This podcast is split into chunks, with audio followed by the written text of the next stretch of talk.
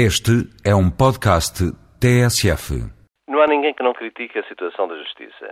Os magistrados do Ministério Público dizem que há na nossa sociedade um demasiado cheiro a podre. O bastonário da Ordem dos Advogados denuncia a corrupção no Estado. Pede-se contenção. Tudo isto com a cobertura do Pacto da Justiça, dos mesmos que se opõem à prova e investigação no enriquecimento súbito, dos mesmos que se dizem muito preocupados com a corrupção. E repete-se o óbvio, em que todos estão de acordo. A justiça continua cara, morosa e afastada dos cidadãos. Mas há uma questão de fundo, normalmente silenciada, que não tem só a ver com a estrutura e funcionamento técnico da justiça, a de seu conteúdo. A clara diferenciação entre a administração da justiça para os ricos e poderosos e para os pobres. Entre a justiça no domínio financeiro e no domínio laboral. Entre o colorinho branco e o facto de gangue.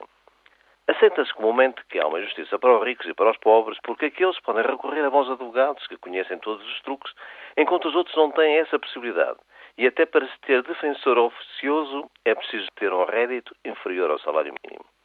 Mas será que a diferença só reside no acesso aos bons advogados? Olhe-se para os diversos processos que prescreveram. Olhe-se para o reduzido número de processos de lavagem de dinheiro. Repare-se, por exemplo, no mediatismo do chamado apito dourado e no silêncio da Operação Furacão. E não nos venham dizer que é por causa do futebol. E veja-se também as penas e quem é as prisões, os pilha-galinhas. E atende-se nessa joia de justiça que é significativa do sinal dos tempos. A condenação de um sindicalista sem ter sido notificado a 75 dias de prisão remíveis a dinheiro por ter defendido trabalhadores com salários em atraso numa manifestação sem qualquer desacato. A primeira condenação depois do 25 de abril.